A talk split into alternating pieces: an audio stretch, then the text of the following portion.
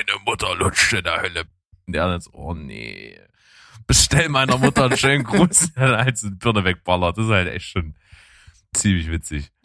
Hallo, hier ist Berg. Und hier ist Steven.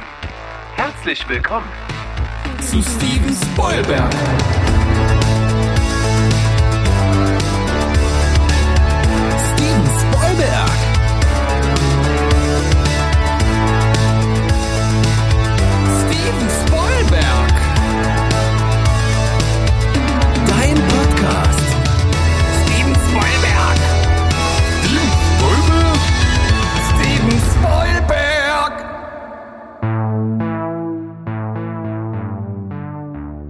Heidi Ho Welt! Hallo ihr lieben Menschen da draußen, hier ist wieder euer liebster Film- und Serienpodcast Steven Spoilberg mit mir, Steven, und auf der anderen Seite, da darf ich begrüßen den lieben, den einzigartigen, den absolut attraktiven, Adonis körpergeformten Megamenschen, Berg! Vielen Dank für diese tolle Anmoderation. Ich grüße dich auch, Steven. Ja, gerne, gerne. Denn äh, wir haben ja nicht nur dich hier als völlig außergewöhnlichen Typen, wir haben auch eine außergewöhnliche Folge, denn wir dachten uns einfach, jo, also beste Beinmomente, warum dann nicht auch die besten Armmomente? Wurde sogar eingefordert von einer unserer Hörerinnen und einer dazu auch noch Freundin von meiner Frau, und zwar der lieben Mika, die möchte ich an dieser Stelle grüßen. Danke für diese tolle Idee. Ich habe es als Gag an Berg weitergeleitet und er sagte, jo, machen wir. Ähm, das Witzige war ja, ich habe nur gesagt, jo, machen wir, weil wir, wie wir das jedes Mal machen, ein, maximal zwei Tage bevor wir aufzeichnen, überlegen wir so, oh, was machen wir denn eigentlich so als, als zweite Folge für einen Donnerstag? Hm, keine Ahnung, äh, ähm, ja, weiß ich nicht, müssten eigentlich hier äh, die zehn machen. Was macht man da? Und du so als Scherz halt, ähm, ja, machen wir doch die Armmomente. Und dann sind wir irgendwie vom Thema abgekommen und dann dachte ich mir, dann einen Tag vorher, ähm, scheiße, wir haben gar nicht nochmal drüber geredet, jetzt müssen wir es nehmen. Ja, und haben wir dann einfach gemacht. Wir haben es Ja. getan. Das zementiert natürlich noch so ein bisschen unsere äh, Eigenschaft als Unterhaltungspodcast, würde ich sagen. Dazu dient es sehr, sehr hervorragend. Ja, und vor allem fand ich es gar nicht so schwierig, wie ich erst dachte.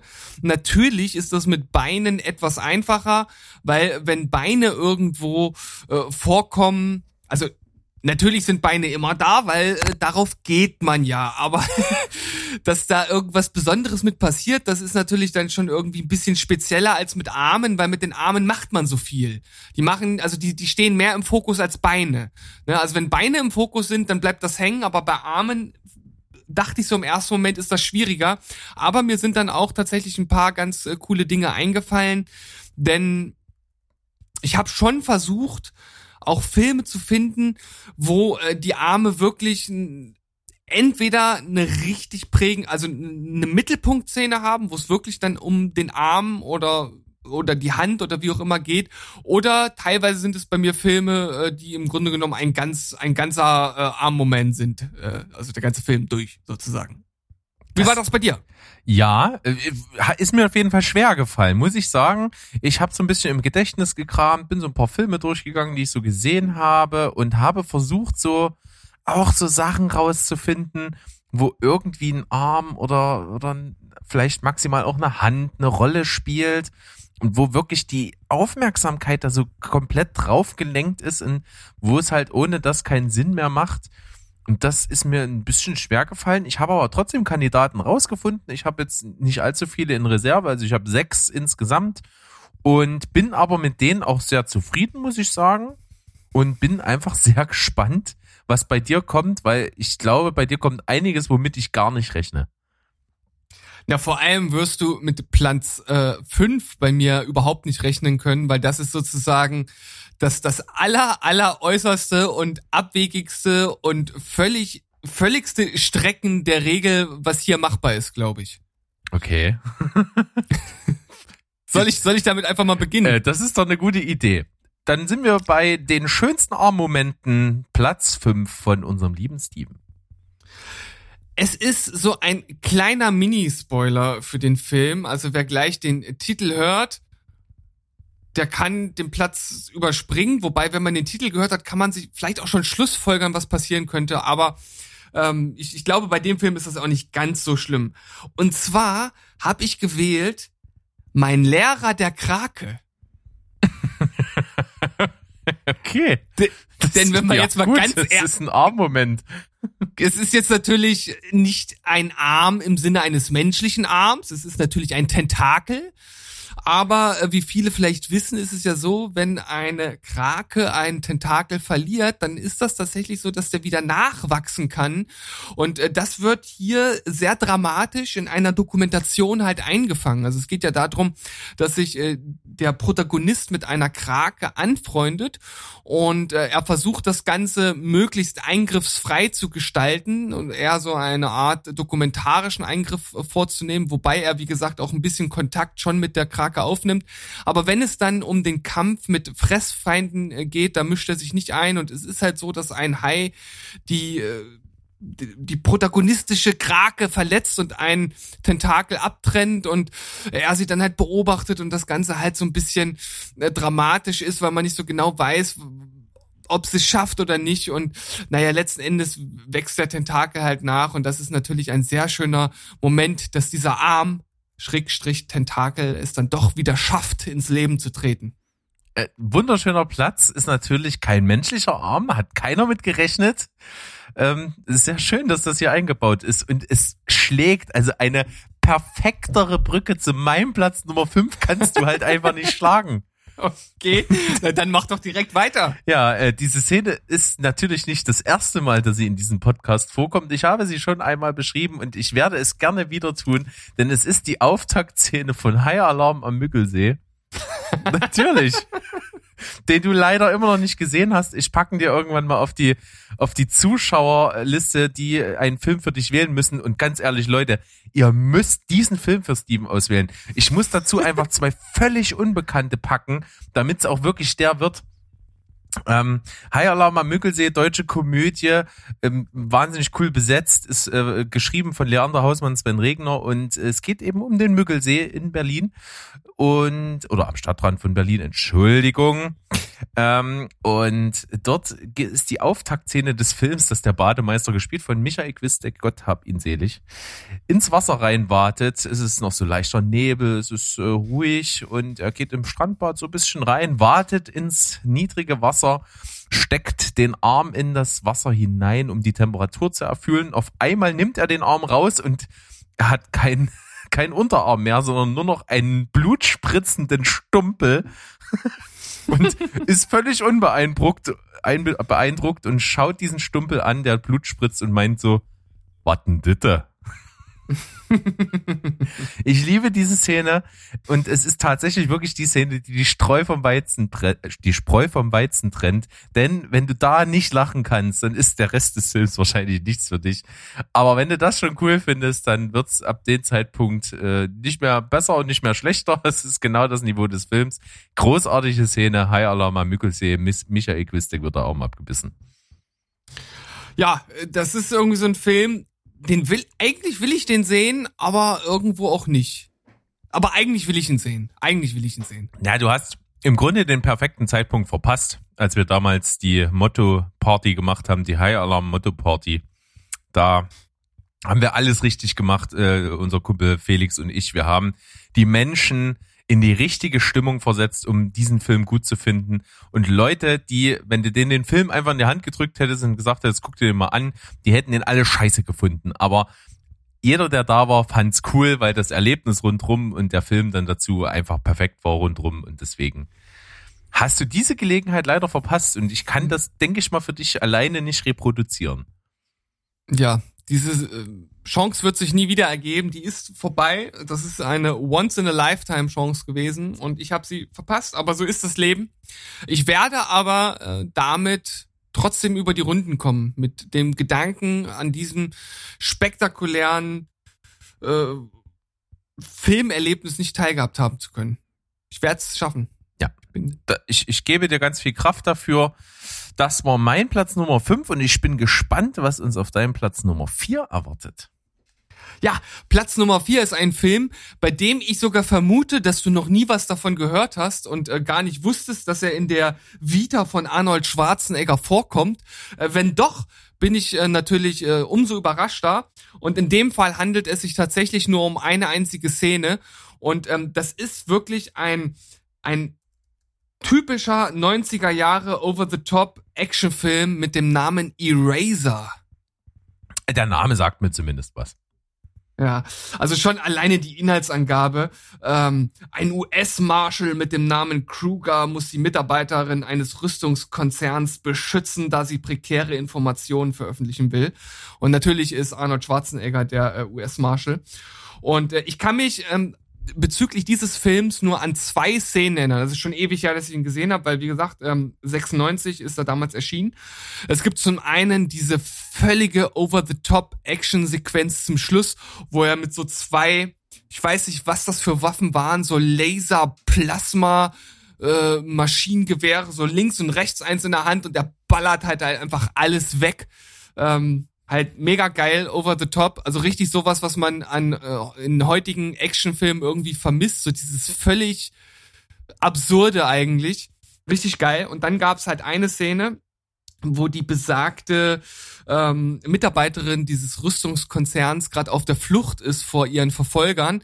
Und sie flüchtet sich in einen Zoo und äh, äh, schließt sich dort in in dem in so einem Haus ein, wo auch das Terrarium von Alligatoren ist. Und äh, in letzter Sekunde kommt dann US-Marshal Kruger dort reingesprungen mit einem Hechtsprung und schießt dabei. Also so richtig, wie man das aus so geilen Actionfilmen halt kennt. Und ähm, schützen sich da halt hinter so einem hinter so einem, was weiß ich, hinter so einer Wand, hinter so einer äh, kleinen. Und er kommt dann auf die Idee, als äh, diese Verfolger immer näher kommen, das Terrarium dieser Alligatoren zu zerschießen. Und dann kommt es zu der besagten Sequenz, wo der Arm auch drin vorkommt oder beziehungsweise dann irgendwann nicht mehr vorkommt, denn ein Alligator äh, beißt halt einen äh, dieser Verfolger sozusagen in den in den, in den Rumpf und schleudert ihn so durch den Raum und dann kommt ein zweiter Allig äh, Alligator und nimmt den Arm und reißt ihn halt einfach komplett von der Schulter ab. Und das klingt jetzt halt völlig over the top und völlig gaga. Und es sieht natürlich für 96 auch für heutige Verhältnisse recht schlecht aus, aber irgendwie auch ganz gut für, wie gesagt, für damalige Verhältnisse. Und das ist so eine Szene, die ist jetzt vielleicht gar nicht so mega speziell oder besonders, aber die ist mir einfach so im Kopf geblieben. Vor allem, weil ich damals natürlich auch viel zu jung war, den, den zu sehen. Natürlich. Das, ich gucke sie mir übrigens gerade parallel an. sehr gut. Echt gut. Ja, ja. Und äh, wirklich ne, Das ist geil. Entschuldigung. bist, bist du gerade da angelangt, wo es passiert. Ja, absolut. Ist auch Absolut. nicht mit wenig Blut, muss man dazu Nee, nee. sagen. Die also ist- wir könnten eigentlich bei dieser Folge ebenso wie bei den beiden Momenten durchaus die Triggerwarnung an den Anfang setzen. Äh, Es geht blutig zu. Es geht blutig zu, ja. Also wie gesagt, ne, ich finde eine wirklich äh, belustigende äh, Armszene und ein äh, dazu noch ein Tipp für einen 90er Jahre Actionfilm, der irgendwie in Vergessenheit geraten ist, aber tatsächlich gerade für Arnie-Fans wahrscheinlich sowieso bekannt. Aber ähm, Eraser, guckt ihn euch an. Guter Ja. Film. Äh, Wie gesagt, das äh, haben wir ja gehört. Das kann durchaus auch für manche Leute in ihrer Jugend ein Kriterium gewesen sein, dass man Filme anguckt, weil da Arnold Schwarzenegger mitspielt. Ja, Das war das Auswahlkriterium. Und es gibt schlechtere. auf jeden Fall. Was hast du auf Platz 4? Ähm, auch richtig gut. Ähm, wahrscheinlich einige von euch da draußen haben ebenso daran gedacht. Äh, in diesem Film kommen durchaus ein paar Szenen mit eben jenem Arm vor. Und zwar handelt es sich um Scary Movie 2. Natürlich. Oh, oh ja, stimmt. Zum einen, äh, also meine natürlich Keime. Deine Meine Keime, genau. Äh, der Butler in diesem Herrenhaus, in dem die da sich alle zusammenfinden, in diesem Film, gespielt von, heißt er Sam Elliott? Sam, äh, Elliott heißt er mit Nachnamen auf jeden Fall, ich bin mir jetzt beim Vornamen nicht sicher, aber er spielt hier den Butler Hansen, der so ein bisschen ekelhaft und bucklig ist, Warzen und Pickel im Gesicht. Und er hat eine sehr verkrüppelte Hand, die so T-Rex-mäßig von seinem Körper absteht. Das ist eine starke Hand. Äh, er wird auch nicht müde, das zu betonen. Und äh, da er so eine widerwärtige Erscheinung ist, gibt es natürlich äh, genug Szenen, die darauf abziehen, dass alle sich vor ihm ekeln. Und äh, da gibt es natürlich auch die Essensszene. Ähm, wie er da verschiedene Sachen, so Kartoffelmus und sowas serviert und dann äh, irgendwie die anderen anfangen am Tisch so miteinander Scherze zu machen mit äh, meine Keime, meine Keime und so einen Finger reinstecken und er dann meine Keime. Also seine ganze ekelhafte Krüppelhand da in diesen, in diesen Kartoffelmus reinstopft. Ähm, das natürlich und äh, die Szene, wie äh, der eine Typ, der sonst im Rollstuhl sitzt, dann da an der Tür, äh, überraschend unpolitisch äh, politisch unkorrekter Humor, ähm, wie der Typ am Fenster hängt und äh, seine einzige Chance ist, dass er ihn nach oben zieht und er aber nach seiner normalen Hand greifen will und er dann meint, nein, nimm eine starke Hand und er halt einfach nicht danach greifen möchte und dann lieber in den Tod stürzt. Zu Recht, zu Recht. Ich hätte diese eklige Hand auch nicht gegriffen, muss ich jetzt auch mal so ganz ehrlich sagen. Nee, definitiv nicht. Ähm, das ist auf jeden Fall sehr, sehr legendär. Also ich glaube, Leute unserer Generation, wenn du da sagst, meine Keime, haben die sofort diesen Film vor Augen, was durchaus eine Leistung ist. Ich muss aber einschränkend sagen, ansonsten ist in dem Film tatsächlich nicht viel Gutes dran, finde ich. Also ich finde den echt ziemlich unterirdisch so ansonsten. Ja, ich zugegeben. Ich glaube, du findest ihn auch ein bisschen besser als ich, auf jeden Fall. Ich war, ja, irgendwie habe ich den Film zu einer Zeit kennengelernt, wo, wo ich eigentlich voll in der Phase war, wo ich das cool fand und lustig fand. Und da habe ich den unzählige Male gesehen.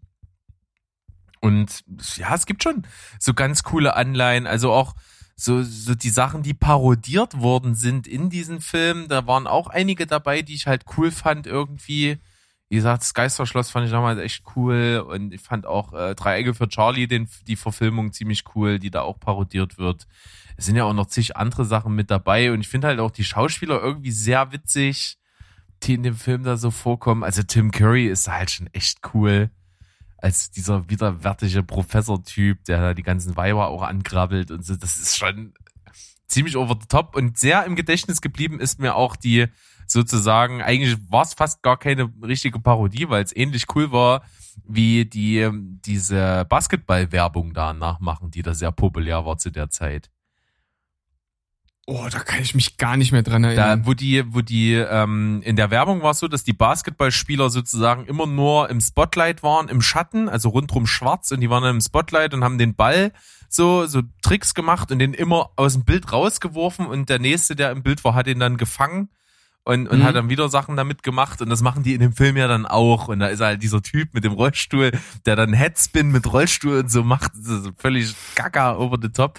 Aber das sind so Szenen, die finde ich halt echt cool irgendwie und auch wie gesagt der Butler Hansen, der hat durchaus witzige Szenen mit dabei. Äh, auch auch wie die eine dann äh, von von von dem Geist des Hauses genagelt wird, ist auch irgendwie ziemlich witzig. Ja, und auch recht aufwendig gedreht für so, für so einen Film, der so, so ein Spoof-Movie. Also, da gibt's schon ein paar Sachen, die ich irgendwie witzig finde. Ich, ich finde es halt auch total, gucken. ich finde total spannend, dass James Woods hier auch mit einer der Hauptrollen gespielt hat. Ja, stimmt. Der Anfang des Films ist mega geil, wo die, wo die den Exorzisten verarschen. Stimmt, ja. auch super lustig. Hatte ich letztens auch mit irgendeiner Zuhörerin von uns ein kurzes Gespräch drüber, dass wir das mega abfeiern, weil ich hatte ja als Piktogrammrätsel den Exorzisten und, und mhm. da hatte eine halt drunter geschrieben, könnte aber auch Scary Movie 2 sein. da haben wir uns drüber unterhalten, dass wir den auch ziemlich witzig finden. Ja, stimmt, gerade die Auftaktszene ist schon echt gut, wo die und ich sehe auch verarschen.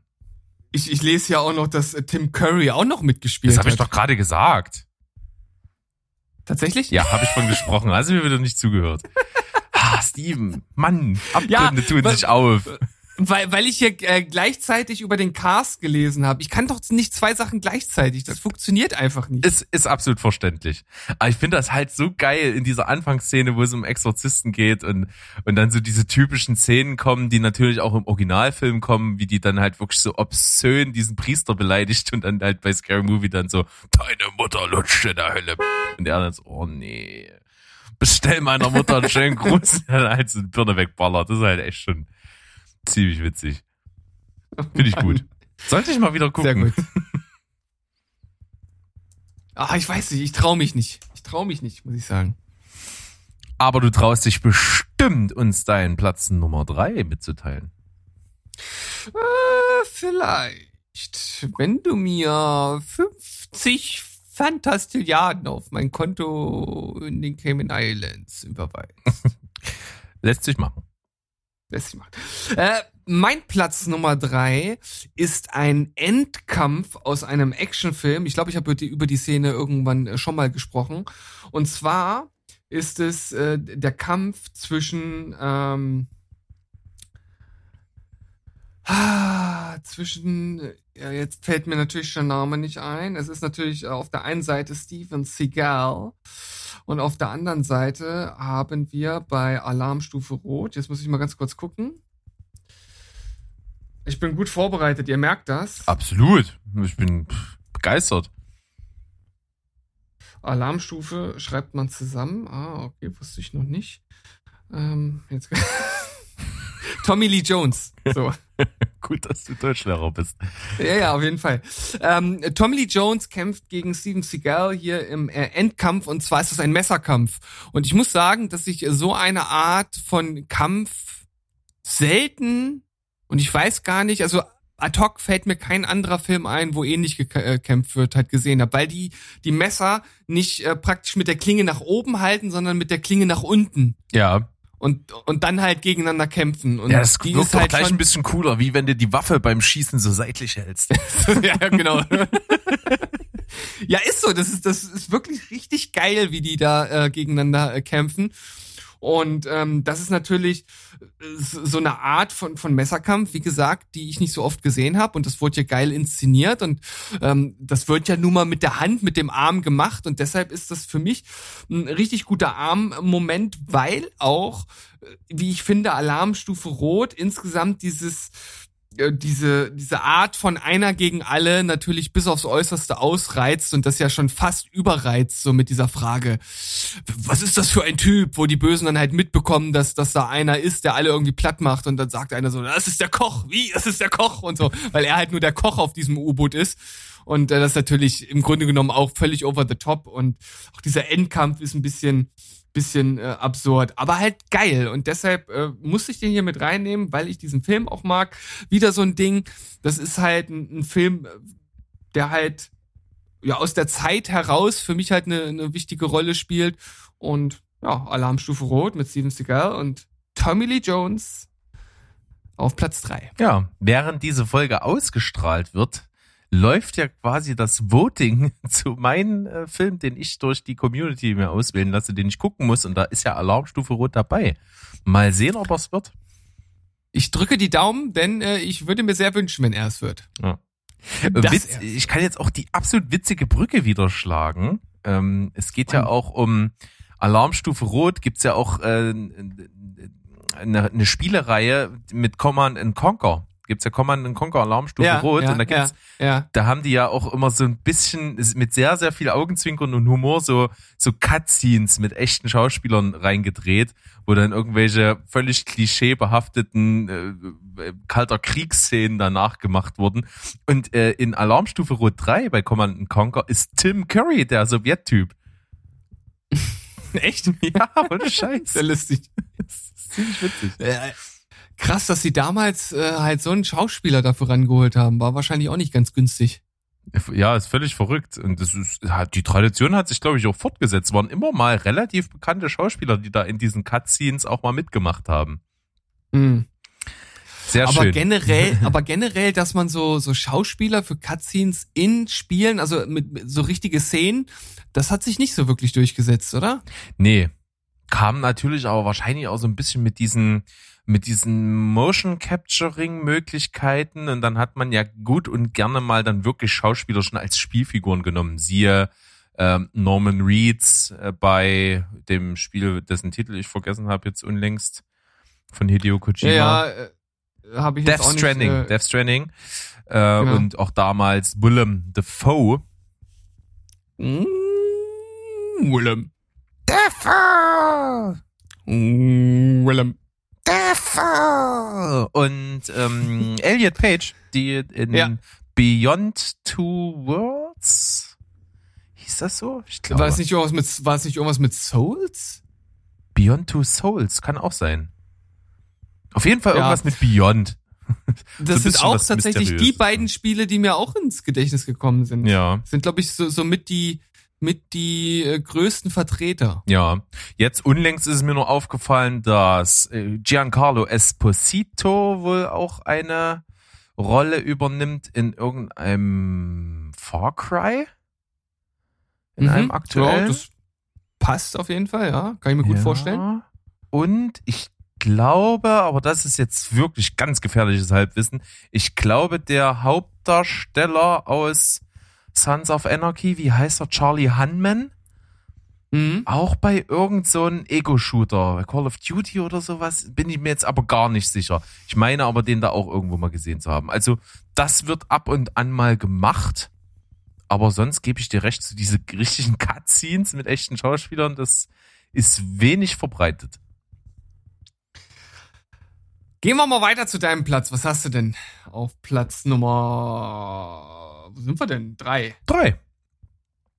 Äh, tatsächlich was, was mir schon eingefallen ist, als wir die äh, Beinmomente gemacht haben, weil ich mir da, da, da schon dachte, oh, hätten wir die Armmomente gemacht, wüsste ich jetzt was.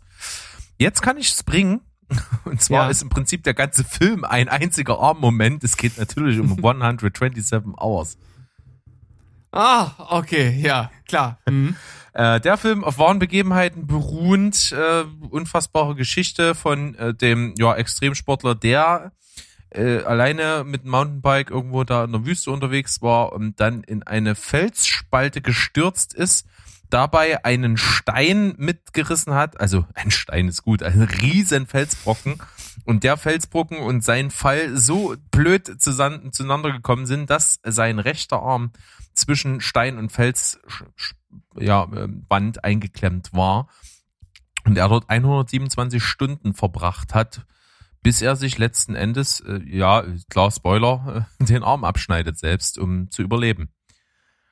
Und äh, ich weiß noch damals, fand ich, ich kannte die Geschichte, bevor es diesen Film gab und fand das halt damals schon echt krass und hab das so, so als ich das erste Mal gehört habe, habe ich das für einen ur- urbanen Mythos gehalten, so. Und dann äh, Mhm. habe ich das mitgekriegt, dass die Geschichte wirklich stattgefunden hat. Und dann kam dieser Film mit James Franco in der Hauptrolle. Und dann da war ich skeptisch, weil ich mir dachte, pff, was willst du denn bei dem Film erzählen, groß? Also, der ist dann halt in der Felsspalte und klemmt fest, bis er sich irgendwann den Arm abschneidet. Wie Mhm. machst du das? Und dann dachte ich mir so, naja, vielleicht wird dieser Film halt mit ganz vielen äh, total gefühlsduseligen, schlechten Flashbacks untermalt. Und äh, das war aber auch nicht der Fall. Es ist halt echt guter, unterhaltsamer Film geworden. Und James Franco macht das in dieser Einmannshow echt gut. Also ich habe den Film gesehen und ich fand ihn auch richtig gut und ich glaube, das ist jetzt so lange her, dass ich so viel von dem Film vergessen habe, dass ich einen Rewatch auf jeden Fall wieder machen könnte. Ja, äh, gebe ich dir vollkommen recht. Ist bei mir auch ähnlich lange her. Ich habe ihn damals auch ja relativ kurz nachdem er rauskam gesehen. Also ich glaube mal spätestens 2012 werde ich den gesehen haben. Und muss sagen, äh, wirklich sehenswert. Ist auch witzig, ist ja von Danny Boyle. Und äh, bei dem Mann haben wir ja Mhm. schon mal berichtet, dass der ja einfach praktisch schon alles verfilmt hat. Also äh, Danny Boyle, einer der krassesten Chamäleons der Filmgeschichte, der hat ja wirklich von solchen äh, Biopics über äh, Slumdog Millionär, 28 Days Later, ähm, wie hieß der andere, Sunshine als Science, völliger Mhm. Science-Fiction-Film, ja, schon haufenweise Zeug gemacht. Und er hat auch die Eröffnung der Olympischen Spiele in London auch äh, inszeniert, auch krass. Ja, also, also viel mehr kann man als Regisseur wahrscheinlich nicht mehr auf seine Vita packen. Nee. Guter Typ, äh, guter Film, 127 Hours. Falls ihr da mal äh, den noch nicht gesehen habt, durchaus eine Empfehlung wert, wie gesagt. Sehr spannend gemacht und äh, welchen Armmoment soll ich jetzt rausstellen? Das ist jetzt die Frage. Natürlich ist äh, dramatisch sehr gut inszeniert die Szene, wie er sich dann wirklich letzten Endes in seinen im mittlerweile schon ein bisschen nicht mehr geistig ganz so zurechnungsfähig, im Adrenalinrausch, Delirium, irgendwas, dann doch entscheidet, den Arm abzuschneiden, um wegzukommen und zu überleben. Das ist durchaus der Armmoment, der wahrscheinlich am krassesten im Gedächtnis bleibt. Aber du hast es natürlich gesagt, im Grunde genommen ist der ganze Film ein einziger Arm-Moment und von daher passt er natürlich wie die Faust aufs Auge hier in diese Liste. Ebende. Dann kommen wir von diesem durchaus schmerzhaften Armmoment zu einem Armmoment, den du uns auf deinem Platz Nummer zwei präsentieren wirst. Ja, es wird nicht viel weniger schmerzhaft, wobei die Person, beziehungsweise in dem Fall der Roboter, der das erleidet, der spürt da natürlich nicht sonderlich viel. Aber der Zuschauer, der ähm, findet das, äh, glaube ich, äh, recht oder empfindet das recht physisch. Es handelt sich natürlich um den Actionklassiker Terminator 2. Und die Szene, das ist jetzt auch ein kleiner Spoiler, falls es tatsächlich Leute geben sollte, die den Film noch nicht gesehen äh, haben, dann könnt ihr jetzt hier äh, zwei, drei Minuten vorspulen, ähm, in der Ani sich als T800, ja T800, ähm, sozusagen ja freilegt, also den Arm freilegt, um zu zeigen, dass er eine Maschine ist. Und er nimmt dann halt ein Messer und schneidet sich halt einfach äh, die Haut vom Arm. Also schneidet dann einmal so einen Kreis rundrum, zieht halt die Haut ab und zeigt halt darunter sein Exoskelett, was er da hat. Oder Endoskelett oder wie auch immer man das in dem Fall nennt. Sein Roboterskelett. So. Und äh, das ist natürlich auch wieder so eine Szene, die damals einfach hängen geblieben ist, weil sie natürlich so so sonderlich eindrücklich einherkommt und insgesamt natürlich einfach ähm, eine der schon besonderen Szenen auch mit in dem Film war. Ich meine, man könnte jetzt einiges aufzählen. Vor allem könnte man auch noch eine weitere oder weiter, weitere, also in, in der Mehrzahl noch mehrere Armmomente mitnehmen, weil natürlich auch der T1000, gespielt von Patrick, nee, ähm, Patrick, nicht Stewart, Da, da, da fragst du auf jeden Fall bei mir absolut den Falschen. Auch wenn du nicht gefragt hast, aber. Nee, ich, ich werde das äh, mal googeln, ähm, aber der hat natürlich die, äh, die Möglichkeit, seine Gliedmaßen durch äh, seine Flüssigmetalleigenschaft zu verformen. Und da wird natürlich auch äh, einiges an Klingen aus dem Arm und den Fingern gezaubert. Und von daher hat man hier also durchaus sogar mehrere Momente, eine, äh, einen oder halt mehrere Armmomente einfließen zu lassen. es ist Robert Patrick. Robert Patrick so, genau. Korrekt. Ja, Ja, das ist mein definitiv Platz guter zwei, Moment. weil äh, der nächste Ani-Film übrigens. Interessant, ne? Ja. Ist, du bist halt Arnie-Fan und alte Actionfilme der 80er, 90er Jahre ist dein Ding. Da überrascht das nicht.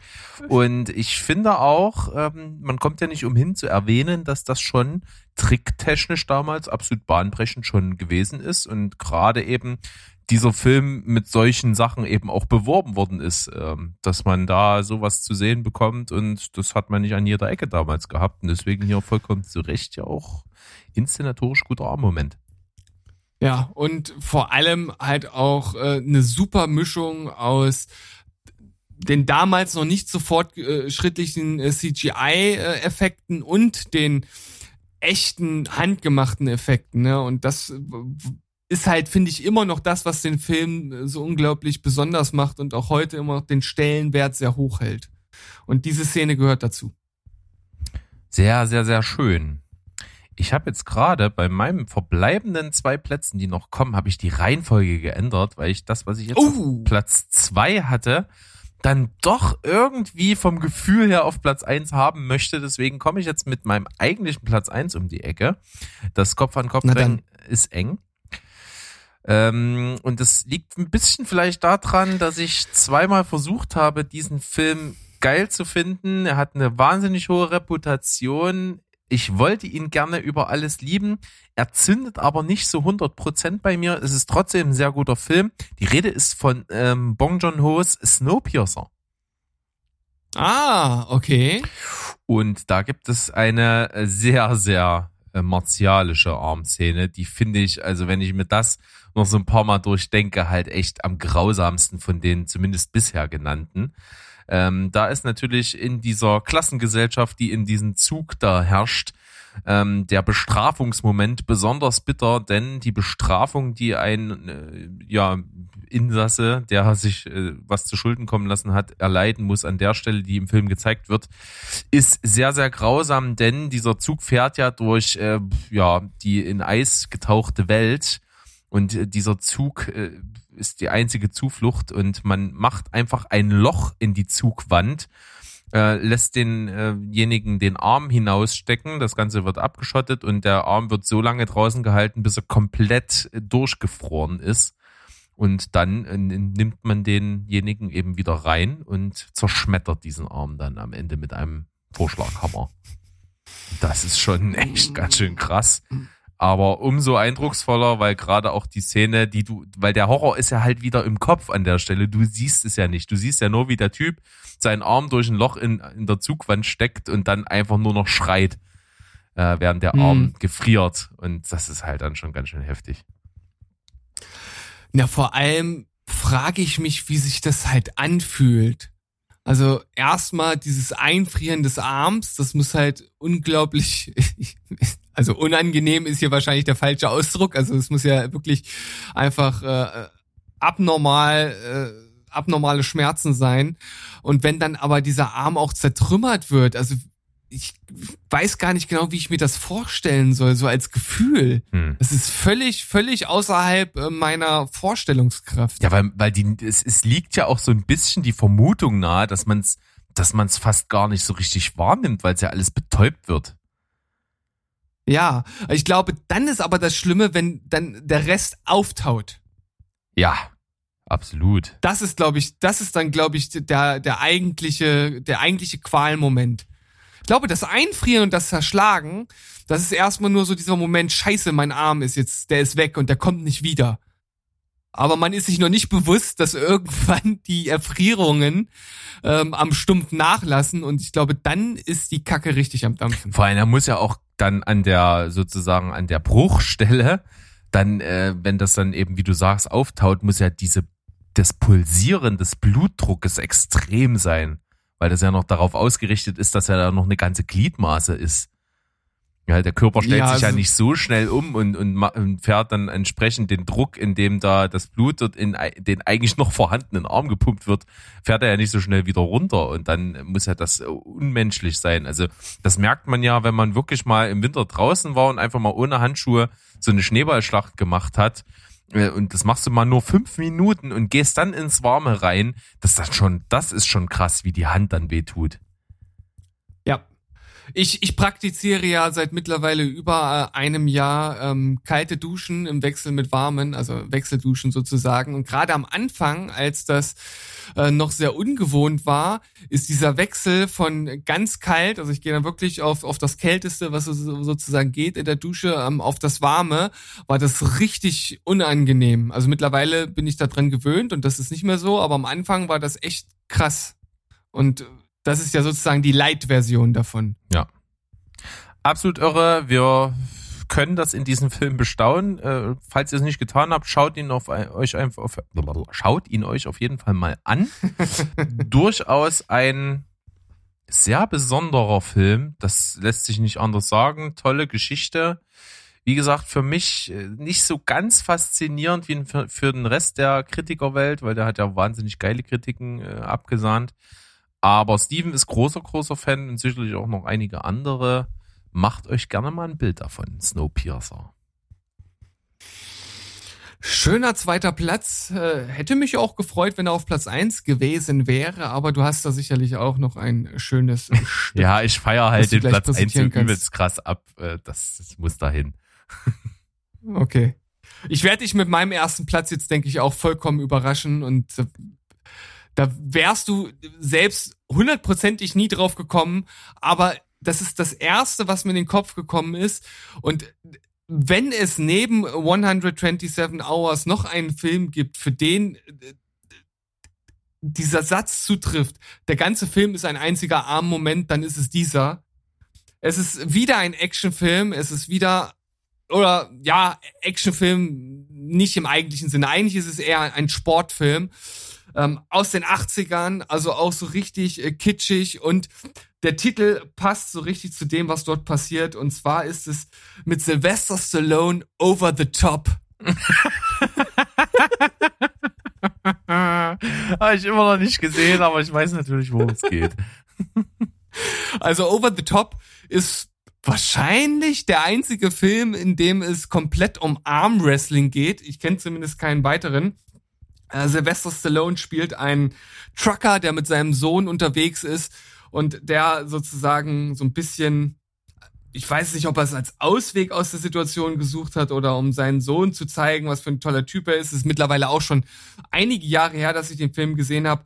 Aber natürlich, es geht halt von vorne bis hinten um ja, Armdrücken. Ne? Und das ist schon cool in Szene gesetzt. Es ist natürlich ein klassischer Sportfilm, der null überrascht. Es geht natürlich darum, dass er so ein bisschen als Außenseiter da antritt, aber natürlich letzten Endes auch schon ein bisschen was auf dem Kasten hat, weil die Kraft muss ja haben. Äh, und natürlich auch das Cappy, das er trägt. Und äh, er erklärt ja dann auch zum Schluss in der eigentlichen Szene, die ich jetzt sozusagen als Armmoment hier rausgesucht habe, wo er gegen, gegen Jumbo Schreiner antritt. Und äh, sein, äh, also der Typ sieht aus, der, der, der Typ sieht halt total aus wie Jumbo Schreiner. ähm, und und halt sein sein Cappy, was er immer nach vorne trägt, halt sozusagen in diesen Over-the-Top-Modus äh, umschaltet, indem er das halt nach hinten dreht und äh, dadurch dann letzten Endes so den letzten Kick bekommt, um um dann zu gewinnen. Und äh, das ist ja, und das ist muss ich, glaube, kurz einhaken, das ist kein, das ist so ein kein wirklich, ohne dass ich ja? den Film gesehen habe, das ist von mir so ein Signature Move. Also wer mich wer mich kennt, manchmal mache ich das drehen. auch. Ja, äh, manchmal mache ich das auch, wenn wir, wenn man sich abends so trifft zum Grillen oder so und dann so der Moment kommt, wo man mit Essen auch fertig ist und dann das nächste Bier sich nimmt oder so und sich denkt, ja, komm, jetzt wird gesoffen, so, da mache ich das auch gerne mal, das Cappy nach hinten drehen und da sage ich immer, Motor an. Ja, so ungefähr ist das hier auch. Und man muss natürlich sagen, so insgesamt ist das jetzt wahrscheinlich kein wirklich guter Film. Er ist unterhaltsam, das ist so typisches, kitschiges 80er Jahre Sportler, leicht Action, äh, Action inszenierte Ding. Und das ist natürlich eine Rolle, die auch Sylvester Stallone wie auf den Leib geschrieben ist. Und ich glaube, ich hätte an dem jetzt auch immer noch, äh, immer noch Freude. Halt so ein bisschen natürlich ironisch gesehen. Hätte auch Bock, mit dem mal wieder anzuschauen. Es ist wirklich Ewigkeiten her, dass ich den geschaut habe. Aber nichtsdestotrotz ist natürlich der ganze Film ein Armmoment und deshalb für mich hier die verdiente Nummer eins. Absolut. Ähm, ich habe auch Bock, den zu gucken. Den, also schon alleine, was ich nur über den Film so gehört habe bis jetzt, ich, das ist, glaube ich, ein mega geiles Trashfest irgendwie. Ja, vielleicht kriegen wir ja die Chance und dann müssen wir das mal zusammen machen. Gerne. Lass uns das tun. Äh, schöner Platz Nummer eins. Und bei mir geht's jetzt in Platz Nummer eins natürlich in absolut subjektive Gefilde, äh, die ich aber wahrscheinlich mit sehr, sehr vielen Leuten teile, denn bei mir geht es nicht um einen Film, sondern um eine Serie und um äh, in dieser Serie gibt es einen Moment, den ich absolut großartig finde, nicht nur weil er für sich gesehen so geil, absurd und cool ist, sondern weil er auch noch eine ganz, ganz große Hommage äh, an Mad Max ist. Hommage. Eine Hommage natürlich. An Mad Max. Und zwar geht es um die zweite Episode der dritten Staffel von Rick and Morty. Und in dieser Folge befinden die sich mal wieder in einem Paralleluniversum und in diesem Universum landen sie auf einem Planeten, der, sage ich mal, der dem Szenario ähnelt, welches in Mad Max vorherrscht. Und dort gibt es auch so eine Art Donnerkuppel, die dort Blood Dome heißt. Und dort äh, sind natürlich Eingeborene, die so aussehen wie diese Krieger aus Mad Max und Co., äh, die dann dort auch so Turniere veranstalten und so Kämpfe auf Leben und Tod. Und da gibt es eine Szene, in der Morty, der natürlich wirklich der Hämpfling vorm Herrn ist, von Rick so eine Spritze bekommt in den Arm und der Arm dann einfach mal so ein riesengroßer, fetter Muskelarm ist der auch noch eine eigene, einen eigenen Willen besitzt und einfach ultra aggressiv ist. Und dann einfach Morty dann halt äh, in diese Donner, in diesen Blood Dome da äh, befördert und einfach mal alles platt macht, auf martialischste Art und Weise, Köpfe abreißt, Schädel spaltet und alles Mögliche macht und dann letzten Endes der absolute Obermacker dort ist, weil er halt alle platt macht und deswegen, ja, wer sich halt da durchsetzt, äh, frei nach dem Gesetz des Stärkeren, der ist dann halt dort der Obergroßkotz, der Obermufti, ja. Und äh, das ist dann Morty am Ende dort, obwohl er da nichts dazu getan hat. Und das Coole ist halt auch, wie das so konterkariert wird, weil er ist ja eigentlich der absolute Pazifist und, und, und redet halt die ganze Zeit, oh, es tut mir leid. Und so, während er halt der Arm halt übelsten Gulasch aus allen anderen macht. Das ist so geil. Ich liebe es. Es ist absolut brillant. Ja, Rick and Morty Staffel 3, Folge Nummer 2 ist absolut cool. Ja, da triffst du natürlich auch komplett meinen Nerv und das ist natürlich ein Arm-Moment, wie er besser nicht in diese Kategorie passen könnte. Also auch du hast es genailt Yes! mit deinem ersten Platz. Richtig, richtig geil. Äh, Finde ich klasse, dass du die Serie mit reingenommen hast. Habe ich äh, tatsächlich gar nicht mehr so im, im Kopf, die Szene. Ähm, ist schon ein bisschen her, dass ich die Folge gesehen habe. Fand ich wahrscheinlich da auch, auch sehr geil. Muss ich mir mal wieder anschauen. Ja, also ab, kann man ja auch jetzt einfach mal wegsnacken. Äh, Rick and Morty ist ja eine der wenigen Serien, die ich mehrere Male gesehen habe. Also ich habe, glaube alle Staffeln schon dreimal gesehen. Und da kann man gerne mal jetzt rüber zu Netflix schalten. Folge zwei der dritten Staffel anwählen, äh, die im Original den Titel hat Rick Mansing the Stone. Ich weiß gar nicht, wie der im Deutschen heißt, ist auch egal auf jeden Fall angucken, ist echt cool. Gerade auch für Fans von so Mad Max und den ganzen, ähm, dieser ganzen Darstellung dieser postapokalyptischen Welt in Mad Max ist das halt ja absolut, absolutes Fest, die Folge. Sehr, sehr schön. Geil. Die besten Armmomente. Wir haben es gemacht, Berg. Und ich finde, da sind ganz coole Sachen dabei gewesen. Tja, das, das liegt uns auch solche abgefahrenen Themen und die Auswahl, die wir dann treffen, liegt uns irgendwie mehr, als wenn wir jetzt hier irgendwie die, die, die zehn Komödien machen, obwohl das auch Spaß gemacht hat, immer.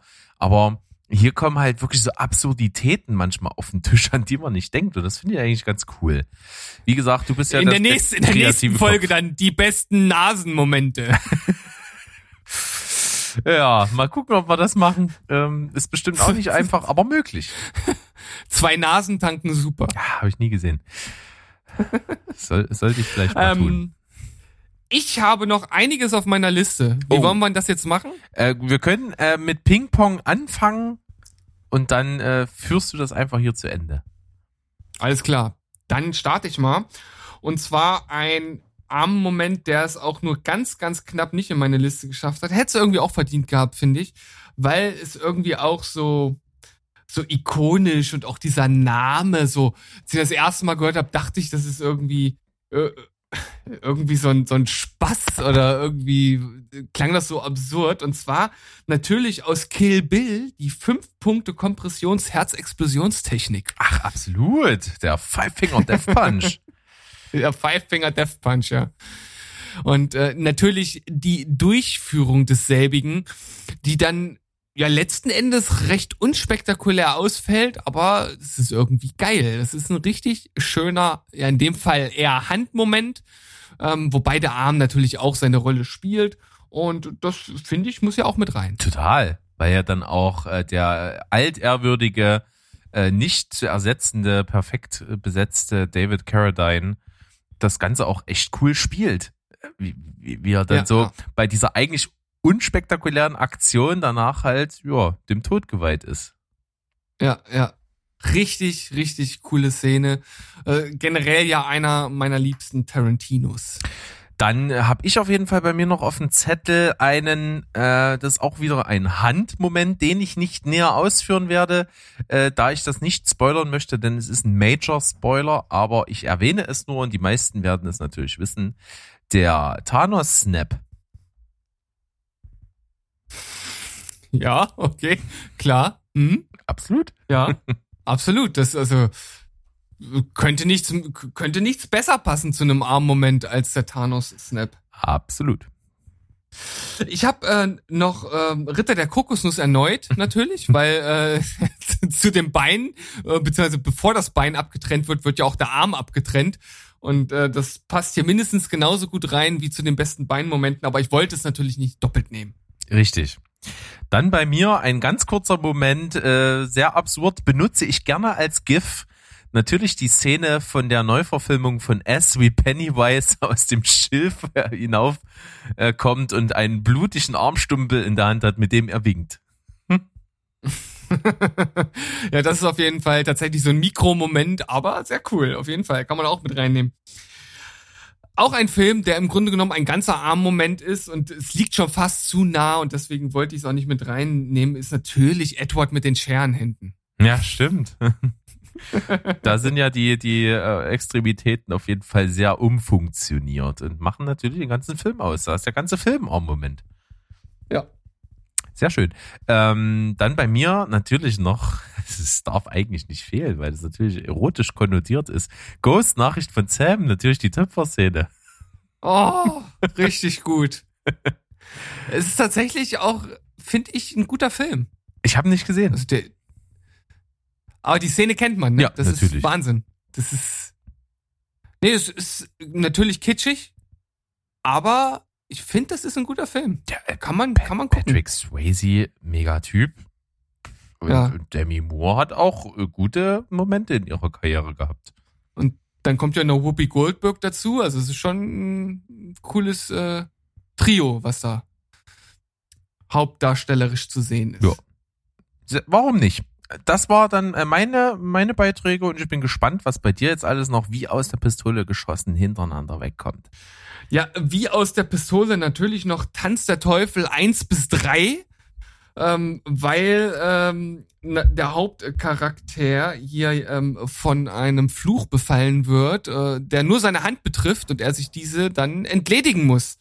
Und im zweiten Teil dann äh, mit einer Kettensäge äh, ersetzt. Das ist natürlich äußerst cool. Um, Im dritten Teil wird's dann so eine eiserne Handprothese. Auch nicht Also schlecht. in allen, in allen drei Teilen auf jeden Fall äh, die Hand bzw. der Arm dabei.